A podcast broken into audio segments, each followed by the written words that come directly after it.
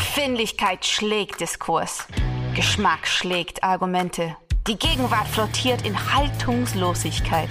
In den Bruchstellen der Gegenwart stellen wir uns gemeinsam gegen bedingungslose Verehrung und bedeutungslose Verachtung. In ihrem wöchentlichen Podcast Fugengold vergolden Markus S. Kleiner und Mark T. Süß die Bruchstellen der Gegenwart mit Haltung.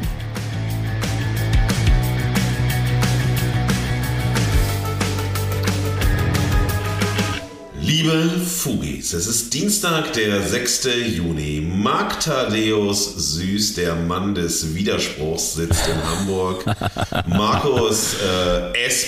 Kleiner, Veto-Man, äh, Fan des äh, Vetos, auch des Persönlichen, auch des Vetos gegen sich, dass äh, er jeden Tag, wenn er sich im Spiegel sieht, gegen sich führt. Ich komme morgens nicht aus dem Bad, weil ich eine Stunde, wenn ich mich sehe, mir erstmal erzähle, nein, nein, nein, nein, nein, nein, Ist, äh, anschlussfähig. Das kennen wir Komme ich zu allen Terminen zu spät und, und so weiter. Also sehr, sehr unschön. Und als mir heute Morgen noch auch ein Stück des Zahnes abgebrochen ist, oh. habe ich auch gedacht, Veto, Veto gegen mich selbst zum Zweiten. Also ihr seht, äh, liebe Fugis, wir sind schon mitten im Thema. Ja. Die vierte Veto-Folge von euch äh, gewünscht. Äh, machen wir immer wieder alle paar Monate gerne nach ein paar Folgen. Diesmal hatten wir sechs Folgen, auf die sich äh, das Veto bezieht. Veto geht ja immer so, dass wir ähm, die Folgen betrachten, vom letzten Veto an bis zum nächsten Veto und nicht jetzt alle Folgen nochmal insgesamt. Da sind wir ja schon fast an den 40 Folgen und das wäre ein bisschen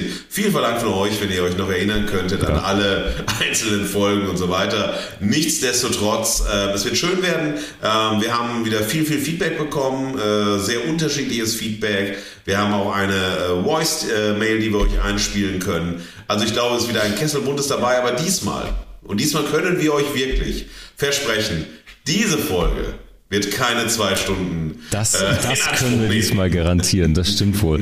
Ja, Fugis, äh, neue Woche, neue Folge, Veto. Markus, du hast es gerade schon erzählt. Ich freue mich jedes Mal, muss ich dazu sagen. Ich freue mich immer, wenn wir auf Resonanz stoßen, wenn es äh, Reibung erzeugt, was wir da in die Welt senden. Und wenn ihr, Markus hat es schon vorgemacht, mal euch die Zähne ausbeißt an unseren Themen, an unseren Haltungen. Und äh, ja, ich würde sagen, wir schnacken gar nicht lange rum, mein Lieber. Wir haben einiges äh, vor der Brust, was wir besprechen können. Ähm, es ist wieder ähm, ein bisschen Verehrung für uns, ein bisschen Zustimmung, jede Menge Gegenwind, wie immer, aber natürlich auch dabei. Wir kuratieren das so, wir überraschen uns gegenseitig immer mit äh, Statements, die wir aussuchen. Ihr schreibt uns DMs auf Facebook oder Instagram.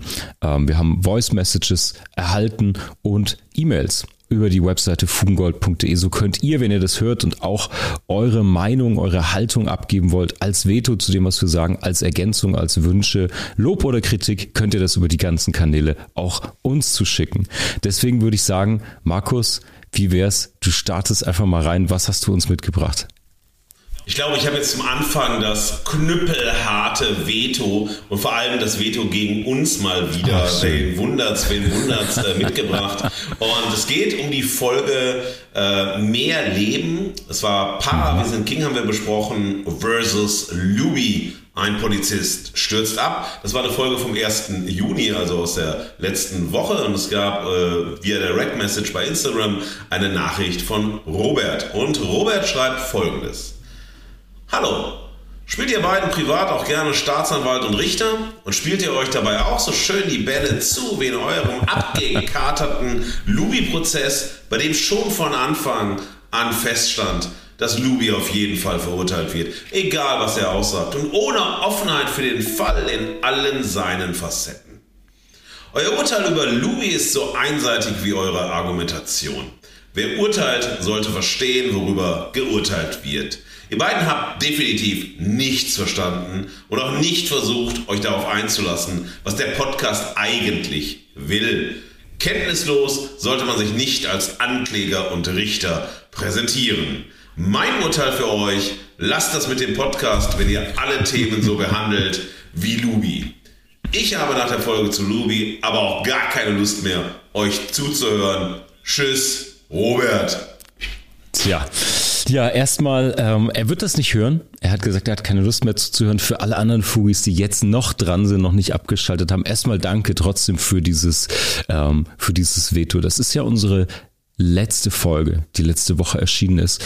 Und erster Eindruck, das überrascht mich total. Also ich verstehe, was er, was er schreibt. Ich kann zumindest verstehen, worauf er hinaus will.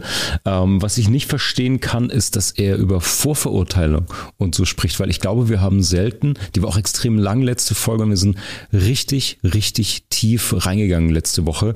Ähm, für mich eine besondere Folge letzte Woche auch, ähm, weil wir nicht nur uns schon länger mit Podcasts auseinandersetzen, auch immer genauer hinschauen, auch bestimmte Produktionsfirmen immer wieder unter die Lupe nehmen in verschiedenen Formaten, ähm, da auch so ein bisschen nach der Haltung suchen von den Macherinnen, Machern in der zweiten Reihe, also Produktionshäusern, wie kuratieren die ihre Inhalte, was sind da vielleicht auch mediale Strategien, auf welche Pferde setzen die und so. Also wir haben ja auch auf der Metaebene untersucht, was denn äh, dieser Podcast zum Smash Hit macht, wie es dazu kam. Das war ja auch eine der Fragen, die wir uns gestellt haben Deswegen ohne Verteidigung in aller Offenheit, aber ich frage mich, er kann es uns jetzt nicht mehr sagen, aber hätte mich natürlich total interessiert, wo er einen abgekaterten Prozess gesehen hat. Denn für mich haben wir uns diesem Format ähm, nicht nur ganz ausführlich, sondern auch in der Offenheit gestellt. Ich war natürlich auch extrem gespannt, bevor wir da reingegangen sind. Das war groß, groß angekündigt. Ich war sehr gespannt darauf, habe das im Vorfeld schon gelesen, dass es so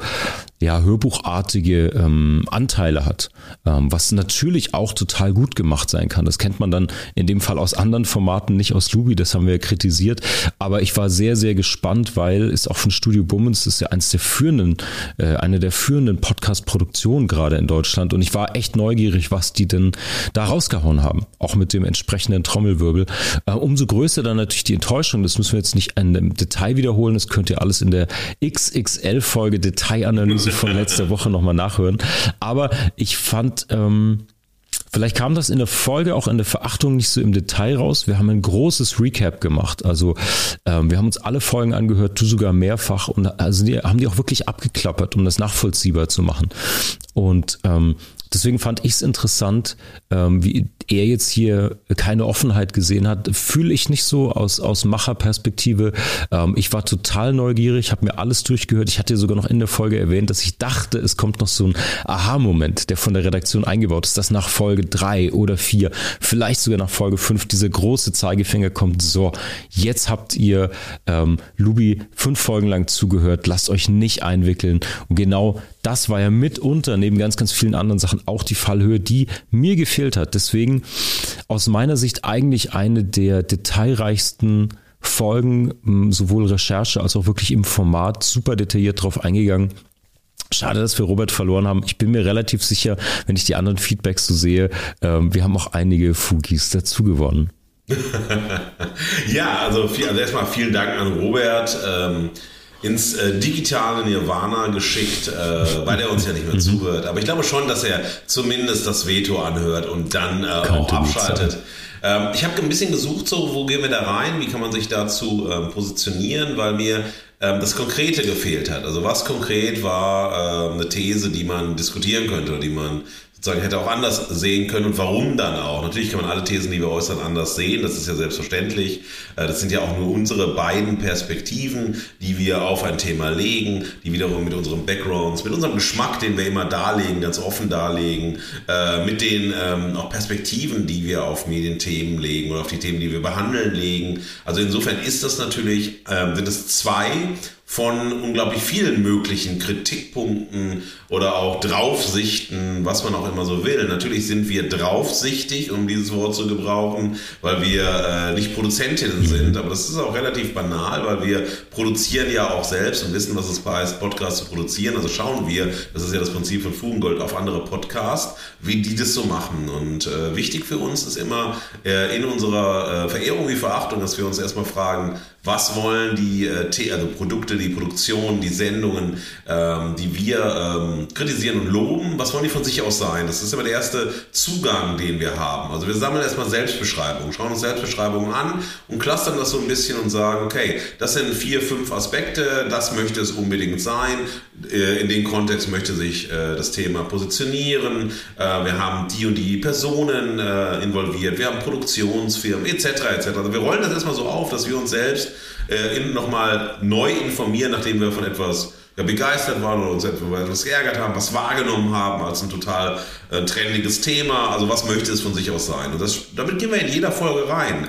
Egal was für ein Thema wir machen, dass alle Hörerinnen die Möglichkeit haben zu sagen, okay, also hier äh, bringt nicht jemand nur seine Perspektive, sondern er also wir konfrontieren unsere Perspektive mit den Ansprüchen der Macherin selbst. Äh, wir gehen dabei nicht auf ähm, Fan- oder Hörerin oder Zuschauerin-Reaktion und so weiter ein, weil ähm, wir sozusagen das äh, Format und die Formate, die Sendung sozusagen als Gegenstand haben, über die wir sprechen.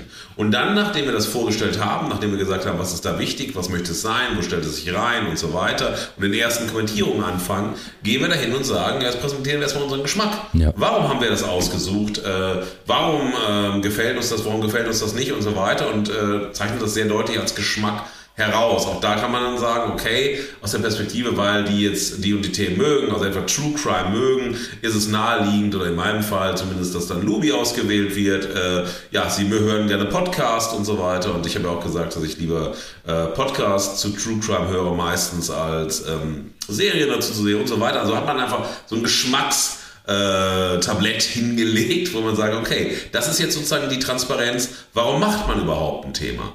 Und dann sozusagen im dritten Schritt, und das ist immer ganz wichtig, kommen die Gründe. Und die Gründe haben eben zwei Ebenen. Das eine Mal ist es sozusagen, dass wir sagen, okay, wir haben Argumente gegen etwas und für etwas und da spitzen wir dann zu zu Motti, die ja zugespitzt sind, die vielleicht auch oft überspitzt sind und so weiter. Aber genauso ist es gewählt, dass wir das nochmal so präsentieren von der Struktur her. Und bei Nubi, auch ohne die Kritik zu ähm, wiederholen, die wir sehr ausführlich in einer fast zwei Stunden zehn Sendung, also das war unsere längste Sendung tatsächlich, präsentiert haben, war einerseits, dass wir die, ähm, das, was die, äh, das Format sein möchte, an, äh, also den Anspruch gemessen haben an dem, was es aus unserer Sicht ist. Und da ist es durchgefallen einfach genau daran, weil es nicht das gehalten hat, was es versprochen hat. Dann haben wir äh, die Ästhetik äh, kritisiert, also die Musik, die Einspieler, die Geräuschkulissen. Ähm, dann sind wir in die Gesprächshaltung reingegangen. Ja, also dass wir sozusagen hier eigentlich, äh, wie, das, also wie, ich das beschrieben habe, so ein Fanboy äh, Fanfiction macht, also Nino Seidel als ähm, Journalist. So, das war also der nächste Schritt, den wir reingegangen sind. Und dann haben wir, äh, nachdem wir das sozusagen gezeigt haben, ähm, aufgeführt, was für Problemlagen inhaltlicher Natur gibt es da. Und ich sage nur, nenne nur zwei, nämlich Polizeigewalt und Rassismus, äh, auf die wir sehr, sehr stark eingegangen sind und der Podcast als Reproduktionsform äh, des äh, gesellschaftlichen Rassismus. Und da sind wir sehr deutlich reingegangen und das hatte äh, also aus verschiedenen Perspektiven betrachtet.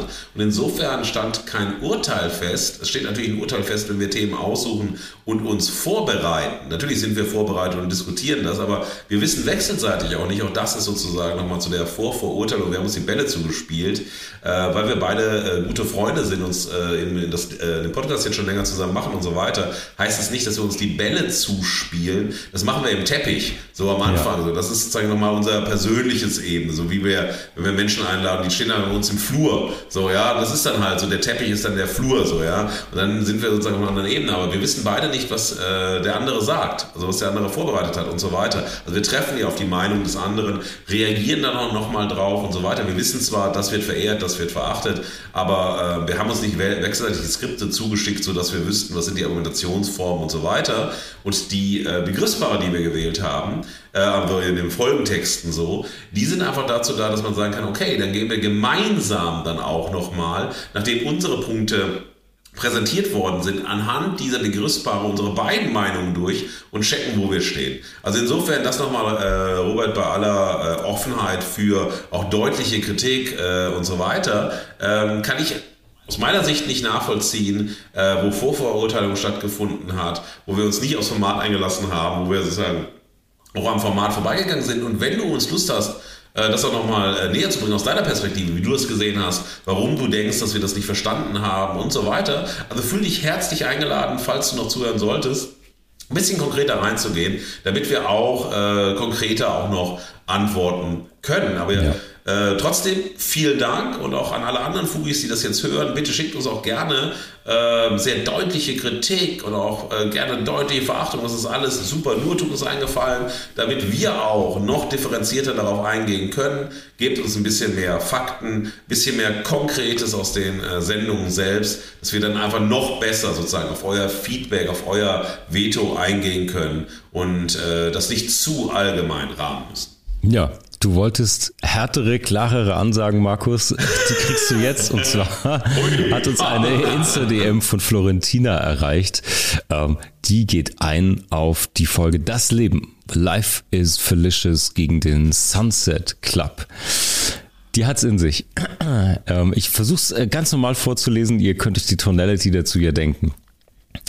Bitte, Jungs, bewerbt ihr euch hier als Promi-Basher für eine neue Vox-Sendung oder was? Immer draufhauen, richtig sinnvoll. Bei der letzten Folge zu Sunset Club war es mir dann aber auch genug, deshalb schreibe ich euch jetzt. Wie kann man denn Unterhaltung so falsch verstehen? Ein Feel-Good Plauder-Podcast, Leute. Checkt ihr nicht, ne? Anders als ihr beide könnt Passmann und Winterscheid aber eben einfach entertainen. Ihr gebt euch so die Kante mit euren Texten und Thesen und dies und das. Super anstrengend und richtig unentspannt. Und am Ende findet ihr dann doch alles Kacke. Oder wie ihr sagen würdet, salty Verehrung.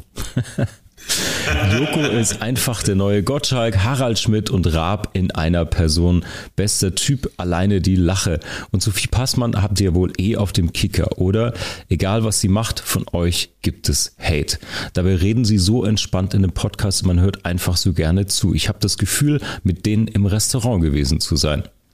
Und dann sucht ihr euch krampfhaft die Stellen, wo die beiden Witze machen und macht einen Riesenfass auf. Ageism und so. Die beiden haben so gute Vibes miteinander. Sunset Club wird absoluter Kult 100%. Ihr sicher nicht. du, dachtest, du doch, es soll hart werden. Wann wird's denn hart? Ja, das ist, ähm, das ist spannend, weil äh, natürlich auch das ist äh, erstmal von der Haltung her sehr schön und sehr klar, weil natürlich ist das äh, eine Hörerin, die äh, Sunset Club feiert und das ist sozusagen auf der Geschmacksebene ganz klar. Also äh, Unterhaltung soll Unterhaltung sein, Podcast können sollen oder ja, ruhig auch viel gut sein und einfach sozusagen Tagesbegleiter sein, Kommunikationsbegleiter sein.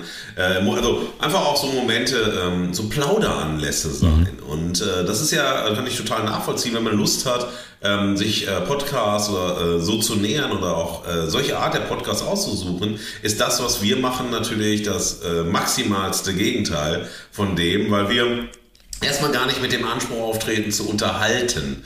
Ich wüsste auch gar nicht, äh, wie ich mich selbst als Unterhalter sehe, im Sinne von Entertainer, im Sinne von Spaßkanone, im Sinne von Gagrakete oder so. Das ist mir komplett fremd. Also ich wüsste gar nicht, wie, wie ich mich so vorstellen sollte, weil ich kann sozusagen an die Themen der Welt, die mich interessieren, die mich ärgern, die mich begeistern und so weiter, nur so rangehen, wie ich an alle anderen Themen auch rangehe, in verschiedenen äh, auf den verschiedenen Ebenen, in denen ich das mache. Und da ich nun mal im äh, Background ähm, ja, Wissenschaftler bin und äh, auch Journalist, äh, gehe ich sozusagen in der Form der reflexiven Praxis an diese Themen heran und weiß auch gar nicht, warum das, was ich zu erzählen hätte, Unterhaltung sein sollte im Sinne, ja. lass mal drüber, nein, lass mal drüber reden. Das, mach, äh, das machen wir, wenn wir zusammen äh, einen schönen Abend haben und so weiter. Dann quatschen wir mal oder, oder machen sonst was. Aber damit würde ich niemals sozusagen nach draußen mhm. gehen. Auch unser Teppich,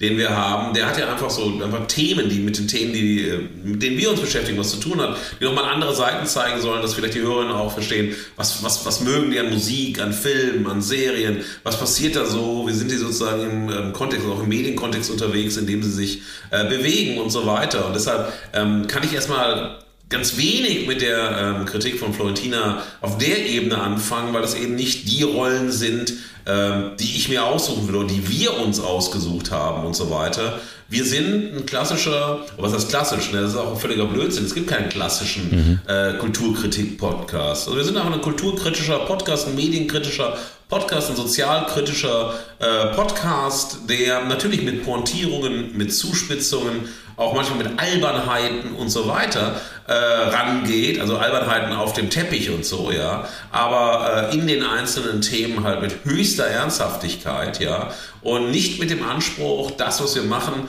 unterhaltungsgerecht zu servieren. Warum würden wir dann zwei Stunden neun Sendungen machen, warum würden wir solche Deep Dives machen und so genau. weiter. Ich bin aber auch kein, äh, kein äh, Weltumarmer, also wenn ich jetzt nur von mir spreche, der sagt, ach komm hier, Welt in meine Arme, ich liebe euch alle und so weiter, ich finde alles super. Nee, das bin ich nicht. Also das ist, interessiert mich auch überhaupt nicht. Und für mich ist so, je kritischer ich mich mit Themen auseinandersetze, desto tiefer bin ich in die Themen reingegangen und so weiter. Und dann ist dann meine Kritik, meine Haltung, meine Schärfe und so weiter ein Angebot zur Auseinandersetzung oder einfach nur eine Alternative äh, in der Betrachtung von äh, dann hier kultureller Wirklichkeit, Medienwirklichkeit, Öffentlichkeit äh, und so weiter. Und ähm, wer das äh, anstrengend findet, das ist total in Ordnung, weil mich strengt das auch an. Äh, es ist sehr anstrengend, sich intensiv vorzubereiten. Es ist sehr anstrengend, sich auf Themen einzulassen, wie zum Beispiel auch, ne, denk an die Knossi-Folge, ja, äh, und so weiter, wo ich sage, oh, wow, ja. das, oder äh, auch, auch ne, mit den ähm, sag mal hier, äh, setz mal Jam und so weiter. Das strengt mich sehr an, mich darauf einzulassen und nicht einfach zu sagen, ich finde das furchtbar, sondern ganz viele Gründe zu finden. Was sind denn Aspekte in den einzelnen Themen, auf die man sozusagen im Deep Dive eingehen kann und wirklich zeigen kann, was Problemlagen sind, weil wir unser Format Fugengold einfach total ernst nehmen und nicht ernst nehmen, weil wir denken, wir sind die Größten, das ist vollkommen uninteressant, sondern ernst nehmen insofern, wir versprechen, Hörerinnen, ihr bekommt eine äh, begründete Haltung, äh, sozusagen, die etwas lobt, die etwas äh, ablehnt und die dann fragt, was folgt daraus. Also ganz einfach gesagt. Und ich nehme dann auch jede Form der Unterhaltung ernst in dem Sinne, dass ich mich damit intensiv auseinandersetze und nicht von vornherein auf der Geschmacksebene nur sage, das gefällt mir nicht und das strengt mich an und ist natürlich auch anstrengend zu hören, das ist doch ganz klar. Äh, weil das ist jetzt nicht, dass wir jetzt hier eine Gagparade abfeiern oder einfach sagen können, wie geil das ist, wenn man äh, ein bisschen, also ne, du, äh, also ich komme zu spät in so ein Restaurant, ein Sterne-Restaurant in äh, Berlin und sage, ach komm, Marc, trink doch mal einen Wein, dann nimmst du den teuersten auf der Karte und dann shamest du mich nachher, Markus, du bist viel zu reich, weil so teuren Wein habe ich noch nicht getrunken. Ich meine, das macht man als Prominente, diese Geschichten, und dann hat man Fans, die das irgendwie super finden und das schon für Content halten. Fair enough, aber das interessiert mich nicht. Darum geht es uns auch überhaupt nicht und so weiter, sondern wir fragen uns, was sagt uns das über die Gesellschaft, über unsere Kultur, was sagt uns das über äh, Kommunikation, was sagt uns das über zwischenmenschliche Interaktion und so weiter. Und wir haben in der Folge ähm, sehr, sehr deutlich gesagt, warum wir den Sunkist Club äh, so äh, schlecht finden ja. und warum wir mit dem, ne, und so. Und war, ähm, naja, wenn äh, jemand wie Sophie Passmann sehr, sehr produktiv ist und sehr, sehr viel in sehr kurzer Zeit produziert und unser Fokus ist eben ganz aktuelle Medienproduktion aus dem deutschsprachigen Raum, vor allem aus Deutschland sozusagen in den Fokus zu nehmen, dann kommt sie halt öfters vor, wie das Studio Bummens einfach öfters vorkommt, weil sie sehr populäre, sehr erfolgreiche Formate machen und das ist unser Thema. Neben der äh, hin und wieder Auseinandersetzung mit kleineren Formen, mit kleineren Formaten und so weiter. Insofern, liebe Florentina, äh, es wird sich nicht ändern. Das möchte ich dir sozusagen als, also als Warnung, als Triggerwarnung vorab geben. Ähm, wir werden, glaube ich, noch deutlicher, noch expliziter, oh ja. noch genauer und werden es bestimmt nicht anders machen. Und witziger werden wir beide bestimmt nicht mehr in diesem Leben. Sehr, sehr schön. Tolle Einordnung, Markus. Dank dir. Ganz, ganz, ganz, ganz viel drin. Ähm, kann mich all dem anschließen, kann eigentlich ergänzend sagen, die Haltung, von, von der du sprachst, ähm, so wie deine von wissenschaftlicher und journalistischer Seite ist, so ist ja meine auch keine Unterhaltungsperspektive, sondern auch einer, der halt knietief irgendwie in Produktion von Design und Mediensachen drinsteckt, der irgendwie vielleicht sich dann auch noch für Kunstsachen interessiert und die Schnittstelle so zwischen Medien und Kunst und aber auch absolut keine klassische Unterhalterperspektive darauf einnimmt, sondern ich bin immer jemand, ich jazz total auf, wie sieht das Business Model dahinter aus, ähm, was sind vielleicht Absichten, was sind die medialen und Marketingstrategien dahinter. Und das ist wirklich insofern äh, den Satz, den sie äh, geschrieben hat, Florentina, genau ähm, genau das, also es ist nicht entspannt und es ist auch nicht unanstrengend. Und das war nie das Ziel, sondern Fugengold ist eine äh, intensive Auseinandersetzung. Das wollen wir so, das wollen auch die Fugis so, die zuhören. Ansonsten ist es tatsächlich nicht das passende Format. Grundsätzlich finde ich die spannende Frage, die sie ja aufmacht zwischen den Zeilen, ist, äh, wie sie Unterhaltung definiert und was das für sie ist und wie der Anspruch an Unterhaltung auch total verschieden sein kann. für mich hat Unterhaltung auch immer für mich ganz persönlich was damit zu tun, ähm, was ich ganz persönlich gerade benötige. Lass ich mich jetzt irgendwie, lese ich irgendwie ein spannendes Buch, ähm, weil ich mich zwar ablenken will, aber keine Ahnung, mich für ein Thema interessiere oder brauche ich mal so eine halbe Stunde komplett Nullen im Kopf, Defragmentierung des Gehirns, dann suche ich mir auch was aus. Für mich ist aber immer dieser Aspekt so, ja, trotzdem, was bleibt davon kleben? Was steckt da drin? Schaue ich mir gut gemachten Spielfilm an, eine Doku-Serie, keine Ahnung. Ich gucke mir auch Trash an, völlig ohne Frage. Aber ich glaube, was Unterhaltung für einen persönlich ist im Anspruch als Konsument, Konsumentin, ist natürlich hochgradig unterschiedlich. Und deswegen, ähm, ja, wenn ich mir angucke, was, was sie schrieb, also es gibt Sachen, da bin ich einfach komplett anderer Meinung. Ich halte Joko äh, nicht für diesen äh, Ultra-Entertainer, für diesen absolut neuen Star. Ich weiß, er hat eine riesige Reichweite, ähm, macht ja auch schon gefühlt 100 Jahre in verschiedensten äh, Reihen von Serien einen guten Job in seinem Format, ähm, lässt sich aber, glaube ich, ganz, ganz schwer vergleichen mit den anderen, wo ich eigentlich nur dagegen, da muss ich gar nicht widersprechen, sondern wenn man sich mit unserem Format auseinandersetzt, wir finden überhaupt nicht alles Kacke. Ähm, wir haben salty Verehrung, das ist richtig. Das heißt aber eigentlich nur, dass die Sachen, die man selber eigentlich gut findet, denen auch eine kritische Haltung gegenüber einnimmt. Das finde ich extrem wichtig, weil Fanboys, das sind wir jetzt tatsächlich gar nicht. Ähm, und wieso sie sagt, alles sei Kacke, kann ich überhaupt nicht verstehen. Wir feiern jedes, jedes Mal auf dem Teppich Empfehlungen, Sachen, die uns kickt, die wir richtig gut sind, ähm, sind totale Enthusiasten, finde ich. Deswegen gibt es auch immer Verehrung und Verachtung. Aber wie so oft natürlich resonieren Negativbotschaften grundsätzlich viel, viel stärker. Das ist nicht nur in der Kommunikationstheorie so, das ist, glaube ich, in allen Bereichen so. Ähm, wahrscheinlich auch in unserer Auswahl von den Kritiken. Wir freuen uns auch immer, wenn es Gegenwind gibt, deswegen suchen wir die ja aus. Aber das sozusagen als, als kleine Einordnung Ordnung. Naja, zur Folge selber oder zum, zum Sunset Club, Club, Club äh, haben wir, glaube ich, alles gesagt. Für mich, deswegen würde mich eigentlich da, Florentina, falls du es hörst, falls du eine Antwort geben möchtest, interessieren, wo genau die gute Unterhaltung stattfindet. Ich muss dazu sagen, ich habe nur die erste Folge gehört. Ähm, in der Folge Fugengold versprochen, auch eingelöst, keine weitere zu hören. Ich fand die wahnsinnig schwach, ähm, vor allen Dingen wegen diesem fehlenden Konzept und diesem Suhlen im, in der eigenen Aufmerksamkeit und dem Ruhm, weil sie einfach ähm, weder die Produktionsfirma noch die beiden ModeratorInnen irgendwie Themen mitbringen, eine Haltung entwickeln. Und ich fand es ehrlicherweise richtig frech, sich so wenig Mühe zu geben und einfach nur da zu sein und irgendwie vor sich hin zu plaudern. Ich fand es auch eine Frechheit gegenüber eigentlich ehrlicherweise Fans wie Florentina, die sagt, ey, ich bin wahrscheinlich Fan von diesen Marken, diesen Personenmarken, will jetzt mehr über die erfahren, deren Haltung, deren Einstellung, irgendwas behind the scenes und man kriegt dann irgendwie gar nichts. Aber so ist es, so ist Unterhaltung auch verschieden.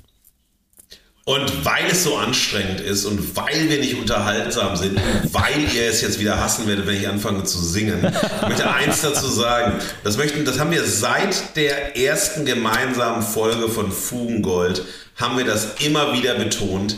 Prominenz ist der letzte Scheiß. Ja, und Prominenz korrumpiert, Prominenz macht dein Leben nicht nur reicher oder erfüllter oder sonst was. Prominenz fordert so viel Verbiegung, so viel Krummmachen von dir, so viel Verengung und so weiter. Wir haben das in verschiedensten Formaten gemacht. Also hört euch, wenn ihr mögt, unsere Folge zu Jerks an. Ja, darum geht's ja in Jerks, ja. zu zeigen, dass Prominenz wirklich der letzte Scheiß ist. Das haben wir schon mit Reich und Schön gemacht. Äh, ja, also, ne, als wir eingestiegen sind haben das immer wieder gemacht. Und jetzt geht jetzt äh, der äh, Sunset Club, äh, ne, geht ja auch nur um Prominenz. Also, und dann wird äh, Frau Passmann erhoben von Joko Winterscheid, die, die heilige Messe der Prominenzwerdung äh, geschieht dann da und so weiter. Das ist der letzte Scheiß und ich halte das mit Slime. Lass uns niemals so sein wie die. Lass uns niemals so sein wie die. Ja, Geil. sein wie die. Ein toller Song auf der letzten Slime-Platte. Und das ist unsere Haltung sehr, zur sehr Prominenz. Gut, ja. äh, insofern, good night and good luck würde ich auch sagen. Ein, äh, ich glaube, das ist vielleicht für eine künftige Fugengold-Thema äh, Folge ein, ein, ein ganz spannendes Thema. Diese Ablösung ist natürlich auch schon viel besprochen, ähm, aber da kann man, glaube ich, nochmal näher drauf eingehen, weil ich glaube, die Verheißung in all den Formaten, die du gerade genannt hast und dieser, dieser ähm, ja, diese Prominenz in diesen Facetten, was die heute gibt. Ne? Also Warhols sich bewahrheitende 15 Minuten Ruhm, die jeder jetzt haben kann und sei es nur 15 Sekunden TikTok. Ich glaube, da hat es eine massive Verschiebung gegeben und eine totale Loslösung und die Prominenz ist trotzdem noch so ein glänzendes Ding, auf, auf das viele schielen. Aber ich glaube, es lohnt sich nochmal, das irgendwie genauer unter die Lupe zu nehmen. Können wir uns in einer zukünftigen Folge nochmal genauer anschauen. Finde ich gut. Wir werden das tun. Und vielleicht reden wir dazu auch mit äh, wirklichen Prominenten ja. und fragen sie, findet ihr Prominenz auch scheiße? Ja. So scheiße wie wir? Vielleicht brauchen wir auch wir ehemalige sehen. Prominente dafür, die dann, äh, oh. die dann dazu Oder offen sprechen können. Ja, und vielleicht äh, lassen wir uns mal fürs Sommerhaus der Stars casten. Das sind echte Z-Promis, aber dazu reicht es auch noch nicht ja, mal. Nein, auf gar keinen also, Fall. Lieben, äh, wir gehen lieber zum nächsten Veto. Und äh, das bezieht sich auf äh, die Folge Musik als Talk und Show. Und dann kam Punk vs. That's My Jam. Das war die Folge vom 18. Mai 2023. Äh, die ähm, Nachricht kommt von Leonie wieder via Direct Message bei Instagram. Es heißt, also, äh, es heißt, äh, was für eine Formulierung. Leonie schreibt, Doppelpunkt, äh, Anführungsstriche unten. Hallo Marc, hallo Markus. Ich weiß nicht, ob es euch auffällt. Ihr redet immer über populäre Medienformate mit zumeist großer Reichweite. Respekt auf jeden Fall dafür, dass ihr euch so viel reinzieht und immer wieder ganz aktuelle Sachen besprecht. Aber eigentlich läuft es doch immer wieder so. Mainstream schlecht, mit wenigen Ausnahmen wie Jerks, und die kleineren Sachen fast immer besser bis super. Ihr werdet ja auch nicht müde, immer wieder darauf hinzuweisen, dass ihr so richtige Subkultur-Boys seid. Mal ehrlich. ja, da hat sie schon recht. Äh, mal ehrlich, ist das nicht ein bisschen zu berechenbar? Auch für euch. Und steht damit nicht die Haltung von Anfang an fest? Bin gespannt, was ihr sagt. Liebe Grüße, Leonie. Ach, sehr schön. Nochmal eine Kante. Ähm, wo fangen wir an? Ich glaube, wir können bei dem, bei dem Lacher anfangen mit der Herausstellung der echten Subkultur-Boys. Also ich glaube, das ist sehr unterschiedlich auch bei uns gelagert, Markus. Du hast deutlich mehr Street Credibility, wenn man über Subkultur sprechen kann, als ich das, als ich das je aufweisen könnte. Nichtsdestotrotz finde ich immer, also warum machen wir das und warum stellt man das überhaupt heraus? Weil ich finde, wenn man über Haltung und Kritik und ein bisschen Geschmack, der auch immer in, als Einstieg vor den Argumentationen und den Motti kommt, ich finde es extrem wichtig, sich zu positionieren und zu verorten, wo man denn eigentlich herkommt und warum man vielleicht auch einen Blick auf die Sachen ähm, ja so, so generiert hat, wie man es tut äh, angeknüpft an das, worüber wir eben sprachen, ähm, dieses äh, in Anführungsstrichen Gefängnis der Prominenz, wie du richtig sagst, da müsste man jetzt jemanden fragen, der prominent ist, ob die das so wahrnehmen, ob die es überhaupt nicht so empfinden, ob die das super finden, weil das die, weil diese Schattenseite ähm, total überstrahlt wird von den positiven Seiten. All das können wir überhaupt nicht beurteilen. Deswegen glaube ich oder ich verstehe das so eher als Offenlegung. Da kommen wir her, das sind unsere Einflüsse, das finden wir gut und das zeichnet sich natürlich auch immer noch in alle Perspektiven, die wir jetzt heute entwickeln, auch wenn wir natürlich nicht mehr knietief in den Subkulturen sind, sondern nur noch nächteweise. Ähm ja, das ist, glaube ich, der erste Punkt. Ähm, ich finde, Leonie hat auch ein ich verstehe die Argumentation nur bedingt. Sie sagt ganz am Anfang, glaube ich, dass wir immer irgendwie über populäre Medienformate sprechen und dann später doch über Underdogs. Ähm, also so ein, so ein kleiner, kleiner Widerspruch Widerspruch in ihrem Statement. Ähm, beides, beides. Ich finde, die, deswegen haben wir auch angefangen, unsere Gegensatzpaare in der Haltung jetzt nochmal viel deutlicher aufzulösen. Wir kuratieren ja die Inhalte nach ähm, Meta- Ebene, nach Metatext sozusagen, würde ich, würde ich behaupten. Ähm, sondern wie auf welcher Ebene kann man auch Sachen, die im ersten Moment gar nicht vergleichbar sind, dann doch gegenüberstellen, aufgrund von einer, ja, von einer formal ästhetischen Entscheidung, von einer Haltung, die dahinter steckt, von einem Sender-Empfänger-Verhältnis. Ganz unterschiedliche ähm, Szenarien, die wir uns immer aussuchen. Und deswegen kommt es da auch manchmal zu schönen, schrägen Gegenüberstellungen, gerade zum Beispiel mit Und dann kam Punk und That's My Jam. Also einmal ein, ein Nischen-Underground-Podcast, Podcast und dann irgendwie so der, die gehypteste Hochglanzmusikshow, die wir gerade haben oder mitunter die neueste zumindest. Und ähm, wenn du das gehört hast, Leonie, ähm, dann wirst du ja, hoffe ich, haben wir klar herausgestellt, warum die jetzt gegenüberstehen und wie die gegeneinander antreten. Es geht nämlich im Kern immer um die Liebe zur Musik und die Verarbeitung von dieser Kunstform. Ähm, ich glaube, das ganze Mainstream-Thema für mich ganz persönlich noch als Randnotiz, ich habe immer tue mich manchmal schwer mit deutschen Mainstream-Medienprodukten. Ich konsumiere super viele Mainstream-Sachen, die aber oft aus US-amerikanischen Raum kommen oder so. Nichtsdestotrotz natürlich auch deutsche Mainstream-Sachen, die mich total kicken und die ich total gut finde. Einige davon haben wir ja auch schon ähm, verhandelt. Ich finde als abschließendes Thema wichtig, ähm, warum man manchmal mit der Nische dagegen hält.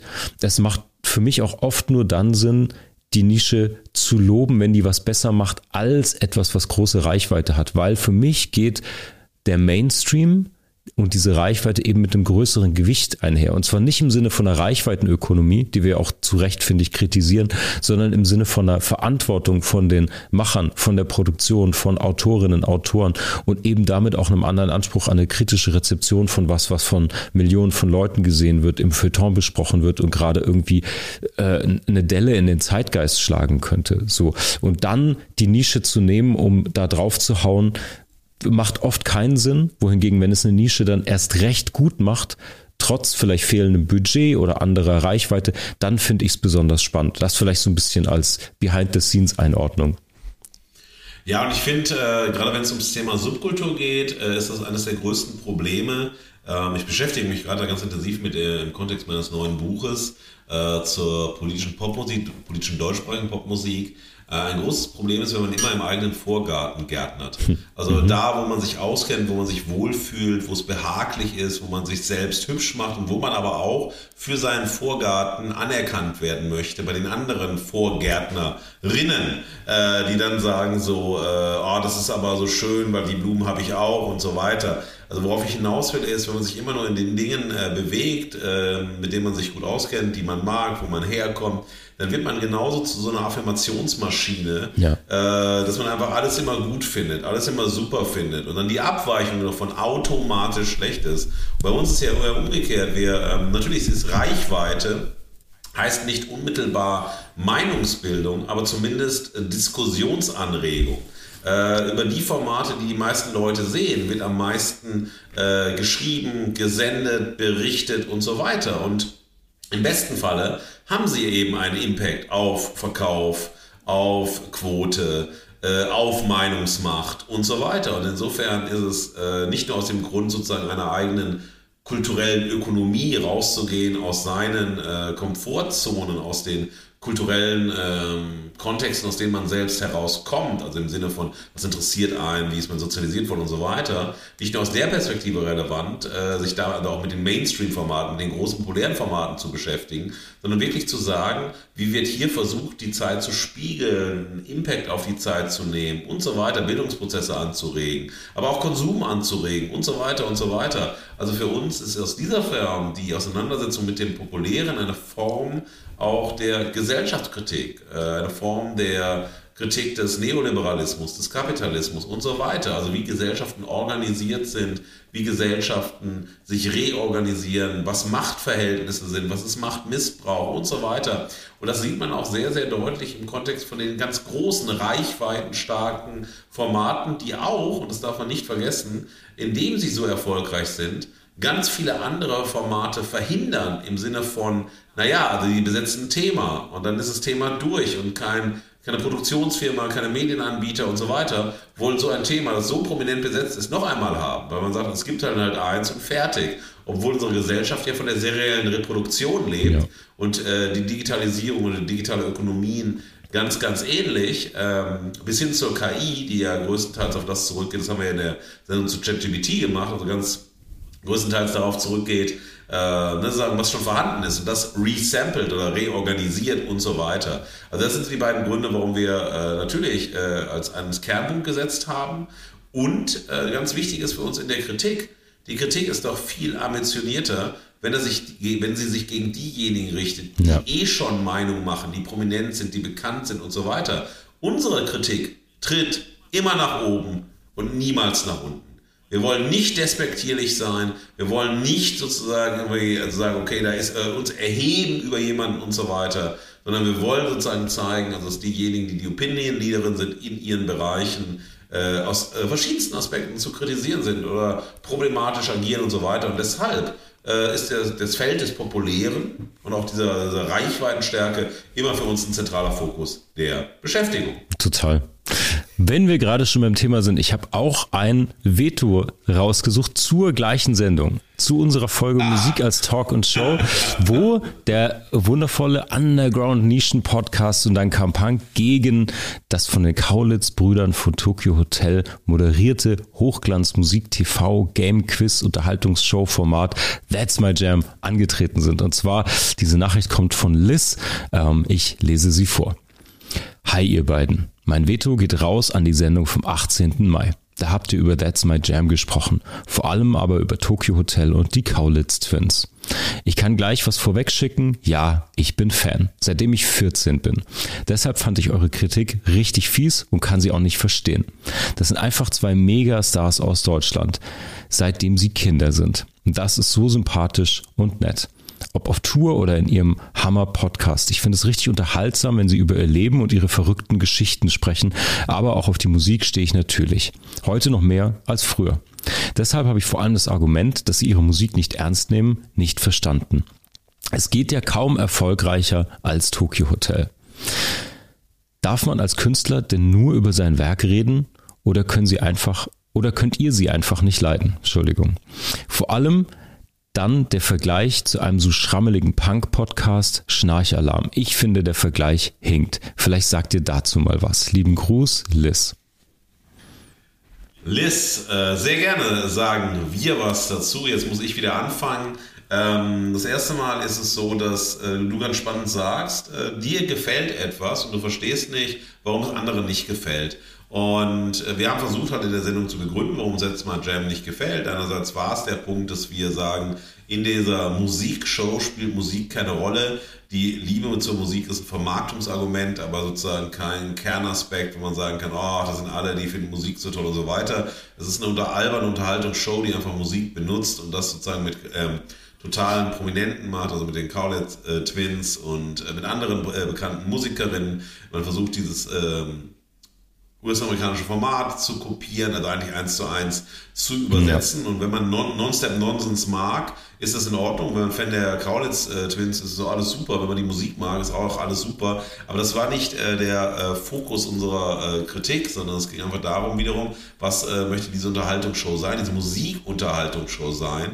Und warum ist dieses Format komplett zynisch, weil es im Endeffekt nichts mit Musik zu tun hat, sondern einfach eine völlig alberne äh, Unterhaltungsshow aus unserer Perspektive heraus macht, die äh, wiederum zeigt, dass ähm, ja, Musik selbst äh, überhaupt keine Rolle spielt in dem Format. Und das ist sozusagen von Menschen, die vor allem auch über die Musik leben oder mit der Musik bekannt geworden sind. Also wenn wir dann auch die äh, Jan Delay sehen, Elif sehen in der ersten Folge, auf die wir uns bezogen mhm. haben, die Kaulitz äh, Twins doch selbst halt, ne, Welterfolg mit Tokyo Hotel und so weiter, was nicht planbar, nicht kalkulierbar war, dann absolute Musiksensation, ob man das mochte oder nicht und so weiter.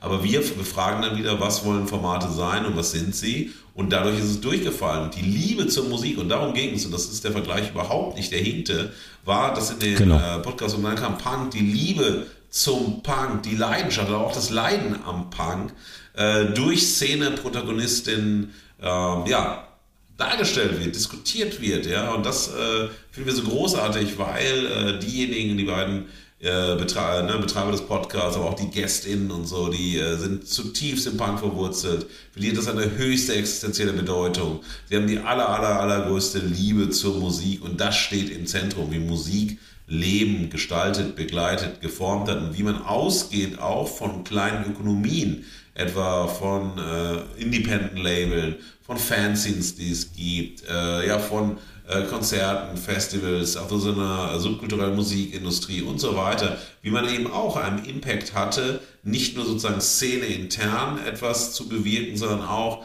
äh, gesellschaftlichen Impact zu haben, in je unterschiedlicher Art und Weise. Und das war für uns ein wirklich wunderbares Gegensatzpaar, weil in der einen die Ultraliebe zur Musik im Vordergrund stand wo der anderen sozusagen die Liebe zur Musik ad absurdum geführt ja. worden ist, obwohl das sozusagen die, die Angel war, mit der äh, ja, geworfen, geworben und so weiter worden ist. Ja, sehe ich auch so.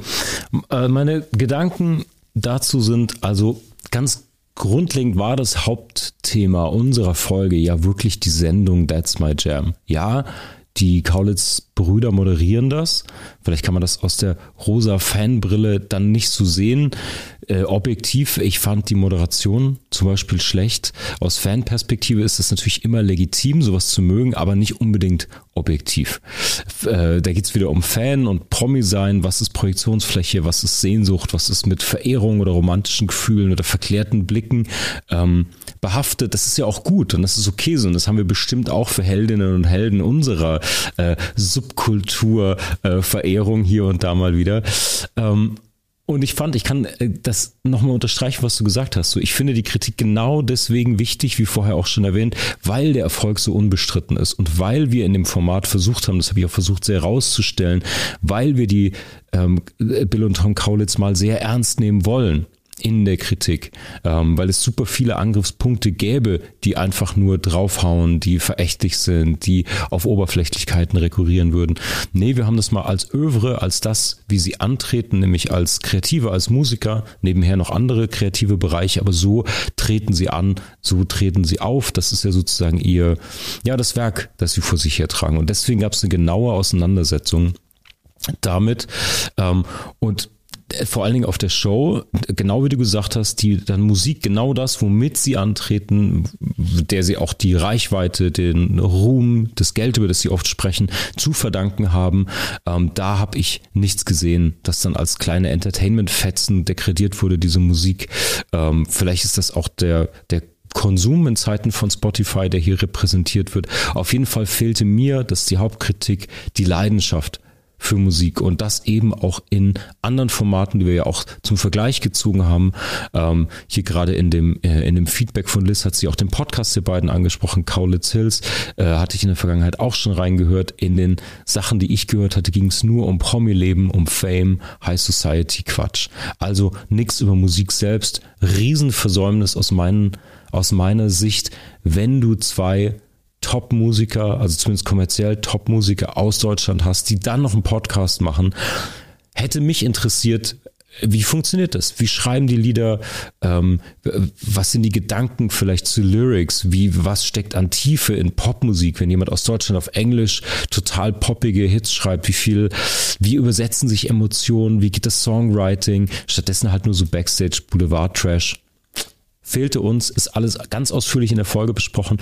Und für mich steckt in dieser Kritik noch ein ganz anderes Thema drin. Äh, nämlich die Frage, weil sie sagte, hier man als Künstler denn nur über sein Werk reden. Die Frage ist ja auch hier, wofür stehen denn dann diese Prominenten oder diese Künstler oder auch irgendwie da drin, wie weit kann man denn und sollte man denn Künstler und Werk trennen? Das ist ja aus aktuellem Anlass überall in den Medien. Äh, müssen wir jetzt nicht drauf eingehen, aber ganz grundsätzlich finde ich, ist das ja natürlich immer eine Einzelfallentscheidung. Was ist Künstler, was ist Kunst? Aber im Zweifelsfall, zumindest meine Haltung, bin gespannt, was du sagst, finde ich schon, dass man das trennen kann, weil zumindest die kreativen Menschen, die Künstler, die ich kenne, ja, oft Haltung mit reinbringen, aber auch dieses Moment haben von auf Karriereebene, auf Planung gesehen, Glück, Zufall, ähm, Vitamin B haben, aber vor allen Dingen auch im Werk selbst es immer wieder Momente gibt von Intuition und Eingebung und die meisten Kreativen, die ich kenne, entweder in persönlichen Gesprächen oder Interviews, sehr, sehr oft sagen, dass sie nichts mit dem Werk selbst in dieser Erfindungsphase zu tun haben. Von Bob Dylan über Maler, über Schauspieler, die sagen, sie sind manchmal nur das Medium, nur das Gefäß, sie geben sich dann anderen Sachen hin äh, und all das ist für mich einer der Punkte, wo ich sage, okay, es gibt eine Trennung, wo du sagst, äh, das kannst du ein Stück weit davon trennen, von der Qualität von einem Werk und der Persönlichkeit. Dann ist es natürlich immer noch die Frage, ob man manche Sachen konsumieren kann und will oder sollte oder was damit einhergeht. Aber ich finde trotzdem, man kann das auch getrennt betrachten. Was denkst du denn, Markus? Ja, ich glaube, also diese äh, Werk-Autor-Debatte äh, äh, finde ich gar nicht so, ähm, so nah bei der, bei der Frage von hm. Liz, äh, spüre ich zumindest nicht so, sondern ähm, die beiden sind jetzt äh, Moderatoren. So, äh, sind nicht mehr als Musiker da. Sie haben den Job bekommen bei sie Fame als Musiker, als Society-Persönlichkeiten, äh, in den Hollywood Hills, äh, ne, glücklich da leben und so weiter. Äh, tausend andere Dinge tun, weil sie einfach mega Prominente sind, international also international bekannt sind, internationale Prominente sind. Da geht es einfach darum für uns, können die moderieren? Unsere Antwort nein. Ähm, mhm. Sind sie lustig? Aus unserer Perspektive nein. Nehmen Sie als Moderatoren, als Hosts dieser Sendung Musik ernst? Unsere Antwort nein. Also insofern sind Sie äh, in Ihrer Rolle als Moderatoren sozusagen für uns aus verschiedensten Ebenen zu kritisieren. Ähm, das sagt aber nichts darüber, ob Sie in Ihrer Rolle als Musiker gut oder schlecht sind. Wir haben kein Wort über Tokyo Hotel ähm, gesagt, weil das überhaupt keine Rolle spielte. Tokyo Hotel als Musik in dem äh, Format und so weiter. Und dann sagt man, dann hat man ähm, Musiker wie Jan Delay und dann fragt man sich so, haben wir uns gefragt, Mensch, ist das Honorar so hoch, weil jemand, der ja Musiker mit Leib und Seele ist wie Jan Delay und das seit Jahrzehnten ja auch einen riesen Impact auf die äh, deutschsprachige äh, Popmusik hatte und so.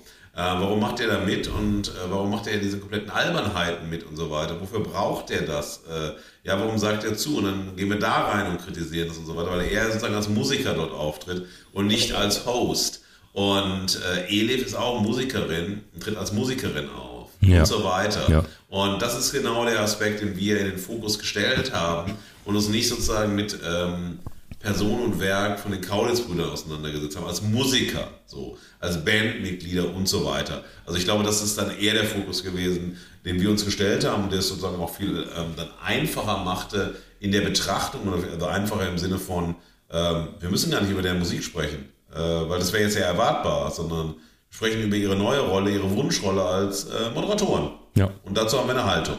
Oder als Host einer Show oder Teil eines ähm, Produktionsteams, whatever. Marc, mein Lieber, äh, wenn wir schon beim Labern sind, ich habe noch ein äh, weiteres Veto. Und das ist ein ziemlich langes Veto. Aha. Äh, und der, also derjenige, der uns geschrieben hat, heißt auch noch, wie ich mit zweiten Namen, dem Stefan mit PH. äh, vielleicht zeigt das auch, dass er im ähnlichen Alter ist. Und Stefan schreibt folgendes: und Es geht um die Folge Loslabern, Reflektor versus Verbrechen am Fernsehen. Äh, 27. April 2023 lief diese Sendung. Und er schreibt, hallo Marc, hallo Markus, ich bin Jahrgang 1967 und Fernsehfan bis heute. Das Fernsehen hat mich mein ganzes Leben lang begleitet, hat mich informiert und unterhalten. Vor allem hat es mir aber ganz, ganz, ganz viele wunderschöne Fernsehmomente geschenkt mit Lachen, Gänsehaut, Tränen, Drama, zusammen mit meinen Eltern, meinen Freunden, meiner Familie, meinen Kindern. Ich denke immer wieder gern an all diese Momente zurück und schaue mir total gerne alte Serien und Fernsehsendungen an. Im Fernsehen, bei YouTube oder als DVD-Box. Das ist für mich eine Zeitreise und richtig schön nostalgisch. Ganz viel Wohlfühlen. Ich höre aus all diesen Gründen auch super gerne den Podcast VAF, Verbrechen am Fernsehen von Anja Rützel.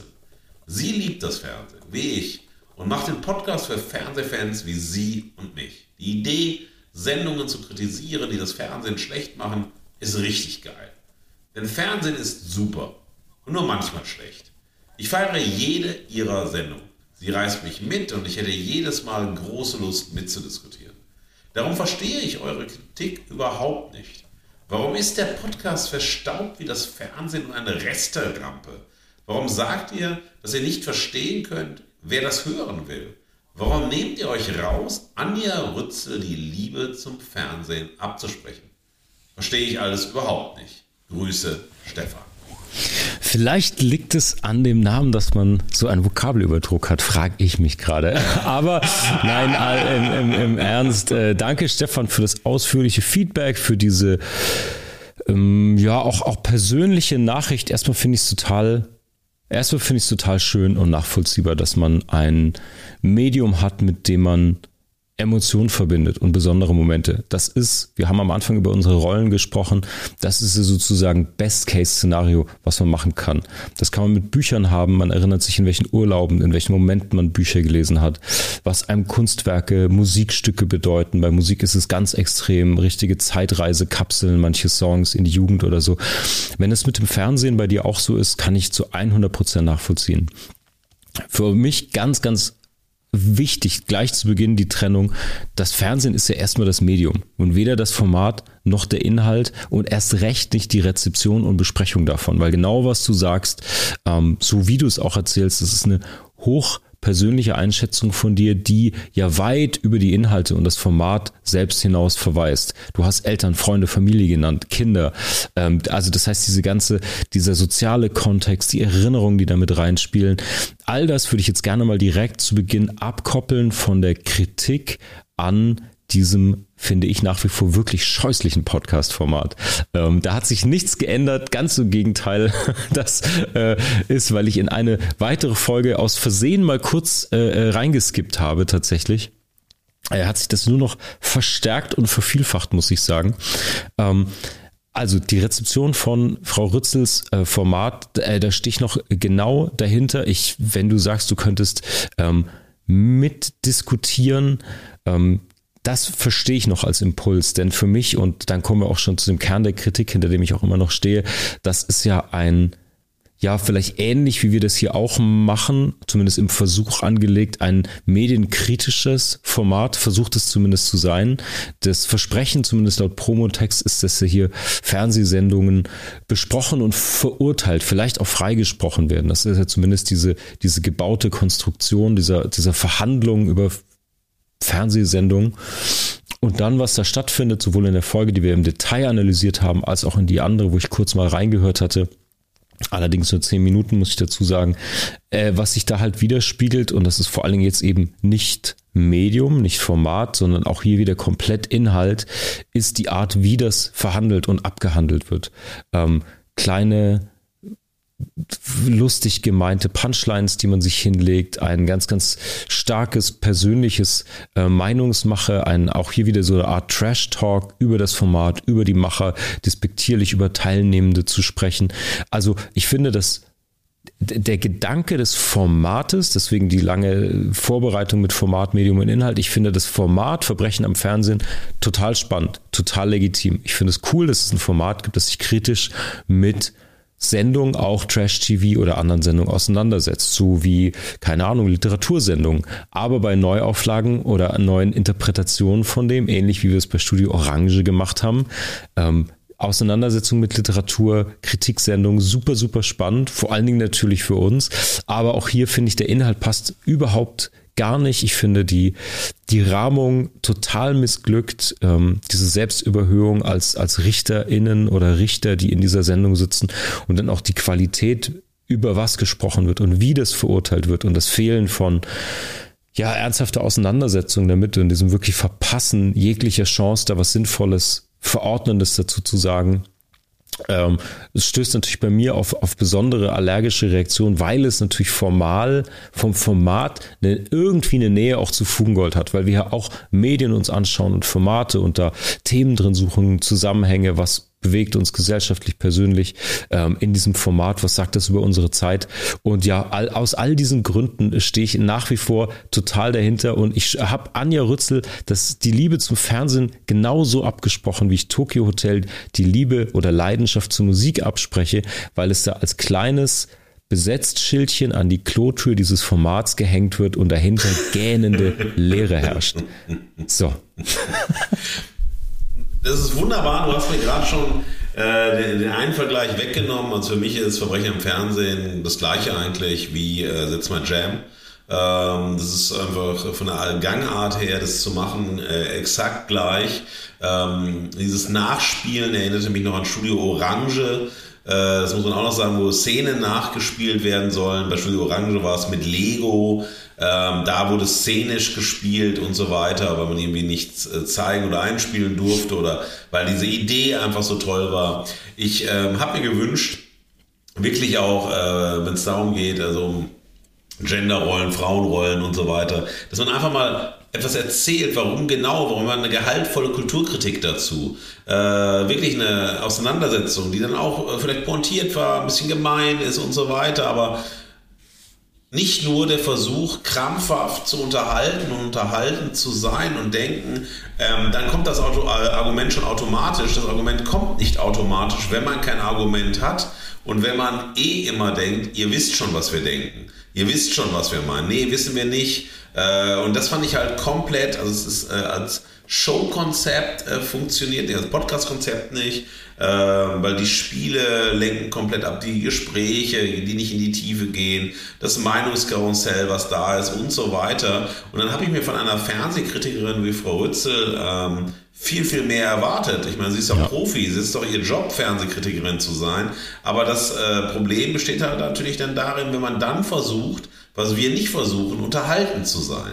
Und das dann mit so ganz spannenden, tollen Dingen. Und das dann wiederum, das ist das nächste Problem, wir haben mittlerweile nach den ganzen Sendungen, die wir gemacht haben, das Gefühl, dass Produktionsfirmen wie Studio Bummens äh, Formate standardisieren. Mhm und seriell reproduzieren. Also egal welche Inhalte kommen und egal welche Themen da sind, sie nach Produktionslogiken von Studio Bummens äh, funktionieren sollen, weil, und das ist meine These jetzt an dieser Stelle, Studio Bummens etwa sowas wie A24 im Filmbereich sein möchte, so ein Trademark sein möchte und dass man sofort hört, ey, das ist doch eine Studio Bummens Produktion. Ja. Und ich glaube, das ist sozusagen geht zu, auf Kosten aller Inhalte und hin wiederum nur auf die Kosten von Markenbildung, Markenkommunikation, Markenstärkung ja. und so weiter. Das ist für mich so der eigentliche Grund, warum all diese Formate so schlecht sind, so schlecht gemacht sind, so auch vergleichbar miteinander sind und das setzt sich durch eben auch bei so Formaten wie dann Studio Orange, äh, ne, was ja überhaupt nicht funktioniert hat, nach drei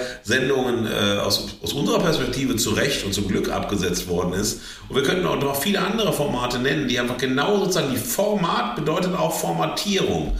Äh, und diese Formatierung geht dahin, dass im Endeffekt, egal welcher Inhalt, alles nach den gleichen Spielregeln formatiert wird um dann gleiche wiedererkennbare Medienhäppchen zu produzieren, die sowieso Hors d'oeuvre, also Medien-Hors d'oeuvre, äh, leicht konsumierbar sind und ach, man sagt, ach Mensch, schön war's gewesen, ne? Ja. So, ja. also in dem Sinne. Und von daher, das waren meine letzten Worte zu Verbrechen am Fernsehen, weil wir haben unser Urteil schon gesprochen. Wir haben Inhaftierung gefordert äh, und so weiter. Also von daher sind wir jetzt raus. Ja, Markus, auch äh, dieses Veto konnte unsere Meinung jetzt zumindest zu Frau Rützles Format nicht umkehren. Andersrum ist es bei Konstantin. Der hat uns eine E-Mail geschrieben und zwar zu unserer Folge Sexism Cells, wo wir Intimate haben antreten lassen gegen die Serie Luden. Ich lese vor. Lieber Markus, lieber Marc, Krass, mit der letzten Folge habt ihr bei mir einen kompletten Dreh in der Wahrnehmung geschafft. Ich hatte sowohl Luden als auch Intimate geschaut. Luden fand ich super spannend und echt unterhaltsam, bis ich eure Folge gehört hatte. Hab dann sogar noch mal ein paar Folgen wieder geschaut und war geschockt, dass ich davon nichts mitbekommen hatte. Ihr habt aber total recht, echt schlimm und irgendwie fies diese Serie. Bei Intimate war es andersherum. Ich hatte zwei Folgen geschaut und dachte so, na ja, irgendwie wie Jerks, aber hatte mich wohl nicht so richtig gekickt. Nach Luden habe ich dann auch Intimate nochmal geschaut, nach eurer Serie. Jetzt liebe ich's. Kurzum, danke für den Anstoß und die neue Perspektiven. Ich bin gespannt, was ich bald noch mit anderen Augen sehen darf. Lieben Gruß, Konstantin. Wow, äh, Konstantin, vielen, vielen Dank. Äh, es ist hier digitale Schamesröte angesagt. Äh, nein, aber toll. Also das ist, äh, das äh, macht mich, äh, das macht mich insofern happy, weil ähm, ja, also Konstantin sich anscheinend eingelassen hat auf unseren Vorschlag zum Perspektivenwechsel oder unseren Deep Dive wirklich mal mitgemacht hat und so weiter. Und darum soll es ja gehen. Nicht, dass wir Recht haben, darum geht es nie, sondern einfach zu sagen, okay, ja. nehmt das mal mit und vielleicht dann nochmal das, was man, und das ist ein wunderschönes Beispiel, wenn man sagt, hey, Luden erstmal top, Intimate langweilig und dann äh, so eine Folge hört, dann nochmal hinschaut und sieht, oh, okay, und sich nochmal anders auseinandersetzt. Und das finde ich großartig, wenn das ein Podcast kann, wenn wir das sozusagen also Menschen motivieren können, äh, Hörerinnen motivieren können, diesen Perspektivenwechsel mitzumachen. Äh, von daher kann ich jetzt nur sagen, vielen, vielen Dank, äh, Konstantin und äh, den anderen Fugis. Wenn ihr die Folge noch nicht gehört habt, hört auch mal rein, hört nach. Ich meine, ist ja alles noch da von unserer ersten gemeinsamen Folge im Juni, also ne, fast vor einem Jahr. Äh, bis heute und wir sind gefühlt schon jetzt äh, irgendwie drei, vier Jahre unterwegs zusammen, also mhm. von den ganzen mhm. Sendungen, die wir zusammen ja. gemacht haben, den ganzen Schmökes, die wir gemacht haben. Also das ist toll, das ist wunderbar und das freut mich einfach. Ähm, dass ein Perspektivenwechsel angeregt werden kann, ähm, ja, also durch unseren Podcast, durch unser Überlegen, durch unsere Auseinandersetzung und so weiter. Also vielen, vielen Dank, Konstantin. Mehr kann ich gar nicht dazu sagen, weil du hast selbst alles gesagt und ja, mich freut sehr. Ja, äh, ich kann mich nur anschließen. Ich habe nicht aus Eitelkeitsgründen ähm, Konstantins äh, E-Mail gewählt, sondern ähm, A, weil ich auch Danke sagen wollte, weil ich das eine ganz tolle, herzliche Nachricht fand, aber auch mal eine, die nicht nur draufhaut und Veto gibt, obwohl uns das natürlich immer freut, aber auch eine, die ein bisschen das spiegelt, weshalb wir mitunter hier auch angetreten sind, Leuten nochmal eine andere Perspektive zu zeigen. Vielleicht auch für Sachen, die man bei Luden, ich habe es ja in der Folge erzählt, ging es mir in der ersten Folge auch erst so. Durch diese Schnittart, durch die Ästhetik und so, die wahnsinnig verfangen hat, wahnsinnig äh, einen einlullen könnte. Und dann, manchmal braucht man dann eben irgendwie zwei Typen, ob man die dann an der Bar trifft oder in einem Podcast wird, die sagen, ja, aber hast du mal oder schau doch mal genauer hin. Und es fand ich schön, dass das bei ihm zumindest funktioniert hat. Ähm, ich hoffe, das funktioniert bei mehr Fugis noch und deswegen danke Konstantin. Wir hören uns in den nächsten Folgen. Hervorragend. Mein Lieber, ich habe ein allerletztes Veto mitgebracht. Ja. Äh, und das geht äh, überhaupt nicht um eine Serie, sondern äh, eine Serie, sehr schön, äh, um eine unserer Folgen, sondern ja. es geht um äh, eine neue Kategorie, die wir vor einiger Zeit eingeführt haben, mhm. nämlich das berühmt-berüchtigte goldene Pfui.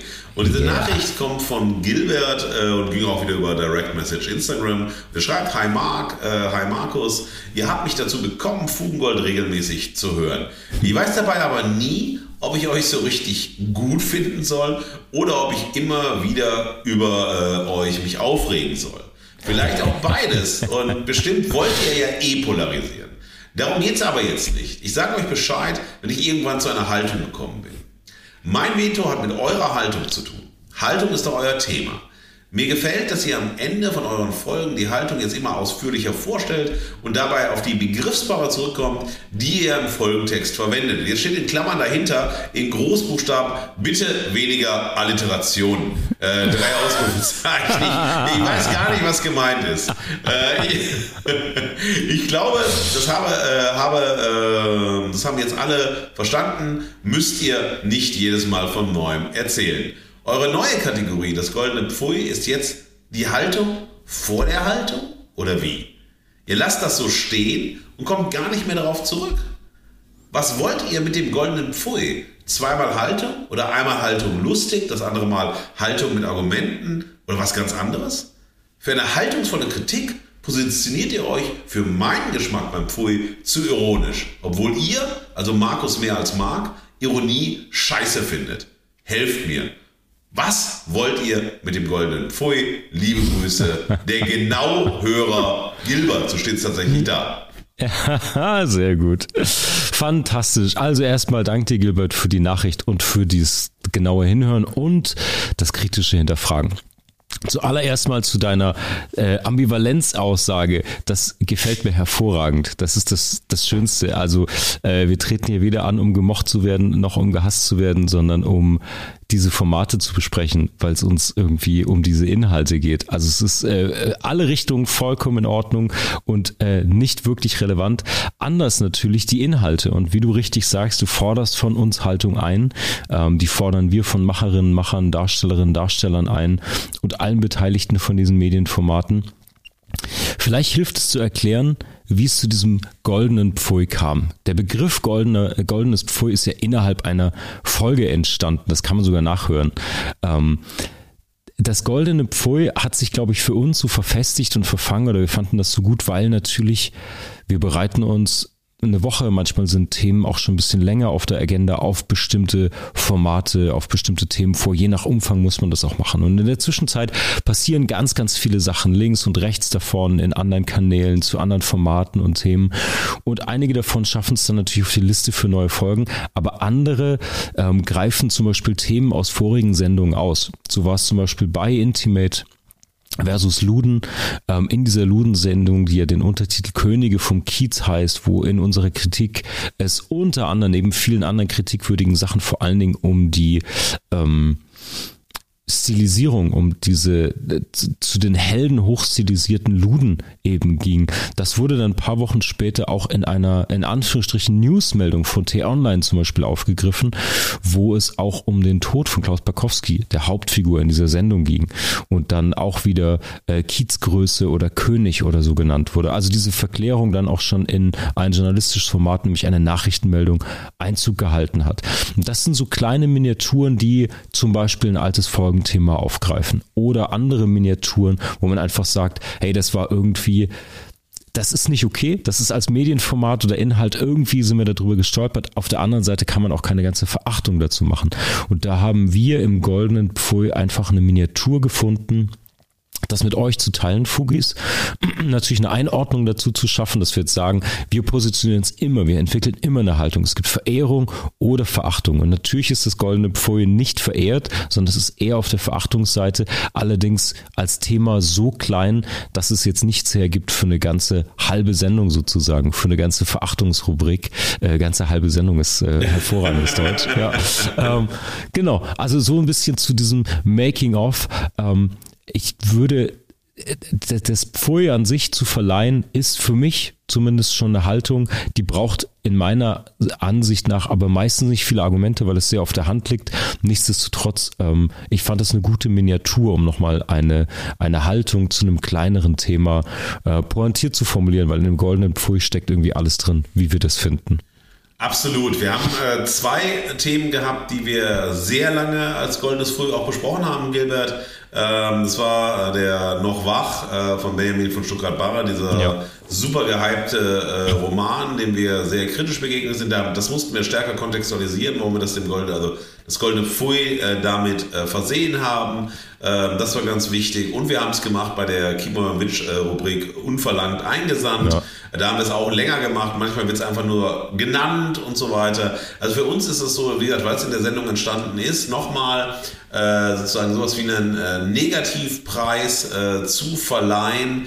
Äh, ne? Äh, und aber zu sagen, manchmal ma machen wir uns lustig. Manchmal lassen wir es stehen, manchmal gehen wir ein bisschen rein, aber wir wollen dieses Thema des Pfuis nicht äh, zum Gegenstand der Verehrung der Verachtung machen, aber es ist sozusagen nochmal so eine Anreicherung wie, stell dir vor, es ist sozusagen ein äh, kleiner Teppich auf einem großen Teppich und wir sind doch totale kommunikative Teppichfreunde, äh, von daher äh, mögen wir das und ähm, da wollen wir auch, ähm, da wollen wir manchmal lustig sein, also auch wenn wir keine Entertainer und Unterhalter sind. Äh, und manchmal regen wir uns einfach nur auf und manchmal ist es einfach nur kurios und manchmal haben wir auch gar nichts, was wir nennen können und so weiter. Deshalb machen wir das nicht. Also von daher war es aber so schön sozusagen, als wir das in der Sendung eingeführt haben, wie es passiert und das mag äh, Pfui süß, äh, das äh, sozusagen ins Leben gerufen hat und so weiter. Äh, das werden wir weitermachen, das macht uns Freude. Und das ist halt eher ein, äh, zu, sind Zufallsfunde, die wir auch oft haben, ohne genau danach zu suchen. Äh, wenn wir was sehen, wenn wir was finden, dann machen wir das, wir schicken uns das wechselseitig zu und dann, der ist ja eh wie immer, wir wissen eh nicht, was der andere sagt und will äh, und dann passiert, was passiert. Soweit zum Früh, aber äh, Gilbert, nochmal ganz, ganz lieben Dank, dass du so genau zuhörst.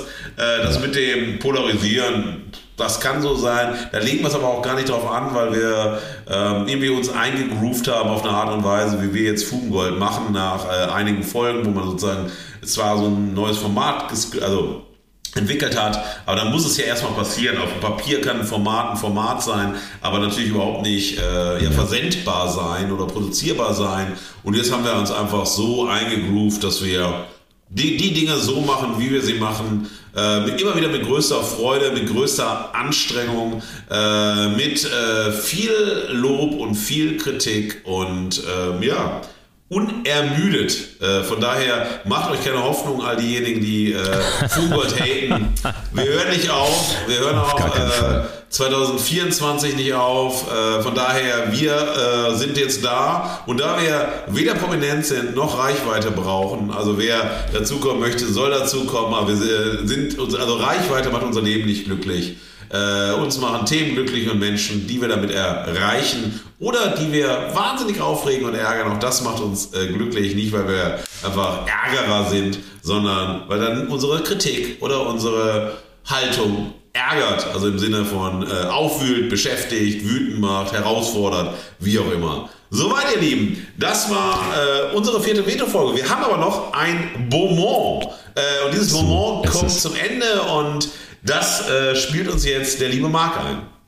So, es ist, wir haben von äh, Fugen Gold Dauerhörerin und Fan, Freundin dieser Sendung, der Künstlerin Lotte Haus hier aus Hamburg, regelmäßige Fugengoldhörer, kennen Sie schon, eine kleine Sprachnachricht erhalten, diesmal nicht eingegangen auf eine explizite Sendung, sondern einfach mit einem Aufruf, einem Wunsch an uns. Da hören wir jetzt mal rein. Hallo Markus und Marc. Ich habe gar kein Veto, sondern einen Wunsch. Und zwar habt ihr in letzter Zeit viele Podcasts, viele Serien, viel Medienspektakel besprochen. Und ich würde mir wünschen, ihr würdet euch nochmal größeren Themen zuwenden.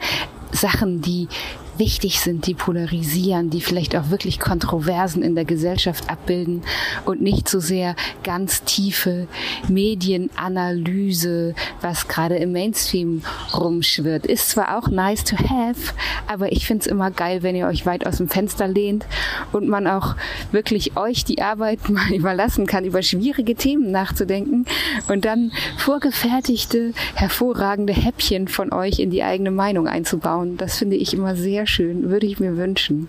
Vielen Dank für bisherige tolle Folgen.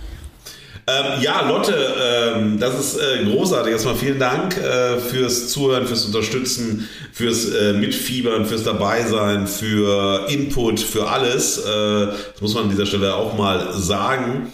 Also Lob zurück an äh, Lotte äh, mit größter Begeisterung. Ähm, ja, ich finde das ein super Hinweis, ein super Impuls. Ähm, wir müssen nur, und das ist sozusagen also in, unser, in unserem Format, in unserer Form, wir versuchen anhand von konkreten Beispielen größere äh, Tendenzen und Trends zu identifizieren. Weil wenn wir zum Beispiel über das Thema Polizeigewalt sprechen würden äh, und nur über Polizeigewalt aus Verehrung und Verachtung. Äh, Marc müsste Polizeigewalt verehren. Ich verachte natürlich per se. Ja, nein, nein, genau, aber, genau. nein, nein, aber es ist sozusagen, glaube ich, es kann schnell auch in einem äh, Podcast sehr, sehr allgemein werden. Und dann ist es so welterklärermäßig. Und wir wollen ja. eher diese Themen, weil wir haben ja, dafür sind ja auch äh, die Motti da, dafür sind äh, die ähm, einzelnen Thesenbildung, die Begriffspaare da, eigentlich die Trends der Gesellschaft, wie wir das an jeder einzelnen Folge machen, äh, an konkreten Beispielen identifizieren, um sie zugänglich zu machen und sie nicht zu sehr in eine philosophische Höhe oder in mhm. Diskursklima zu bringen, weil ich glaube, ähm, dass anhand von Unterhaltung und Medienunterhaltung ähm, Themen leichter spürbar sind ähm, identifizierbar sind und man auch sehen kann, wie sich äh, die Mentalität der Gesellschaft in ihren Medienproduktionen repräsentiert. Ja, absolut. Ähm, also auch ich habe es ich hab's anders gehört. Also oder ich ja, hab's, ich hab's direkt direkt in eine andere Aufgabe für mich äh, form, äh, formuliert in meinem Gehörgang sozusagen. Also erstmal danke Lotte für deine äh, für deine vielen Beiträge, fürs fürs immer zuhören und aufmerksam zuhören. Ähm, was ich so raushöre, ist genau wie du richtig sagst. Also ich glaube nicht, dass die Aufhänger in Zukunft was anderes als Medienproduktion werden. Das ist Fugengold Mission. Was ich raushöre, gerade in unserem ähm, in unserem Duo, Markus, dass wir, glaube ich, so nehme ich es als Arbeitsauftrag für mich mit, dass ich manchmal vielleicht meine Verliebtheit in Detailanalysen des Formates ein Stückchen runterfahren kann, vielleicht nicht nochmal über Beleuchtungs- und Schnitttechniken und ähnliches sprechen kann. Das werde ich mir auf gar keinen Fall verbieten oder verkneifen in Zukunft. Aber ich glaube, ich weiß, worauf sie hinaus will, so höre ich es zumindest, ja, ja, dass wir nochmal klar und deutlich auch vielleicht schon zu Beginn, dass die Leute das auf der Tonspur gleich äh, gedanklich mitlesen können können. Worum geht's? Was sind für uns die Themen, die dahinter stecken, die nochmal ganz klar rausstellen? Ähm, und von mir aus lehnen wir uns gern aus dem Fenster und polarisieren. Äh, so wird Fugengold dann auch zum Häppchen-Buffet, äh, wie Lotte das formuliert, für schöne Gedanken und Argumentationen. Äh, Finde ich fantastisch. Dank dir dafür. Wundervoll. Dann nehmen wir das mal so mit ins Aufgabenheft und schauen, wo uns das nächste Woche hinführen wird. Wir wissen am Dienstag, den 6. Juni, noch nicht, was wir nächste Woche machen. So viel Transparenz äh, äh, muss sein. Äh, ja, äh, Marc wird äh, mich äh, besuchen mit Begleitung am Wochenende. Das wird wunderbar in My Private Idaho, diesmal in Duisburg. Und ähm, ja, der Teppich nächste Woche wird bestimmt ein wenig damit gespickt sein, auch mit anderen Dingen. Ich werde euch ein bisschen erzählen von meiner Begegnung mit äh, Nick Cave bei der Lit Cologne äh, und anderen äh, schönen und nicht so schönen Dingen. Äh, ich werde euch Fotos von der Zahnbehandlung äh, äh, ja. unter, die, unter, die, Sendung setzen. Ah. Whatever, ihr ja. Lieben, bleibt, bleibt golden, violett, orange oder in welcher Farbe ihr euch am liebsten präsentiert. wir ähm, gehen jetzt raus. Uns reicht auch. Wir sind schon wieder bei einer Stunde 15. Irgendwie, ja, das mit dem Labern, mit der Kürze, das ist auch der Würze und ach komm, vergiss den Volksmund, äh, Fugold. hey, wie Apache, bleibt gleich. Liebe Fugis, das war's für diese Woche. Beißt die Zähne zusammen. Wir hören uns nächste Woche Donnerstag wieder. Wenn ihr eure Kritiken, Anregungen oder Vetos loswerden wollt, ihr habt's schon mitgekriegt, schreibt uns auf Instagram, Facebook, schickt uns Sprachnachrichten oder DMs oder einfach eine E-Mail über fugengold.de. Danke fürs Zuhören und wir sind gespannt auf eure Haltungen. Das war Fugengold für diese Woche. Mehr Haltung zur Gegenwart findet ihr auf fugengold.de und überall, wo es Podcasts gibt. Schenkt uns eure Verehrung und gebt uns eure Verachtung. Jetzt Fugengold abonnieren und keine Folge mehr verpassen. Fugengold wird produziert vom Sweet Spot Studio. Redaktion und Moderation Markus S. Kleiner und Marc T. Süß. Sprecherin Sam Stokes.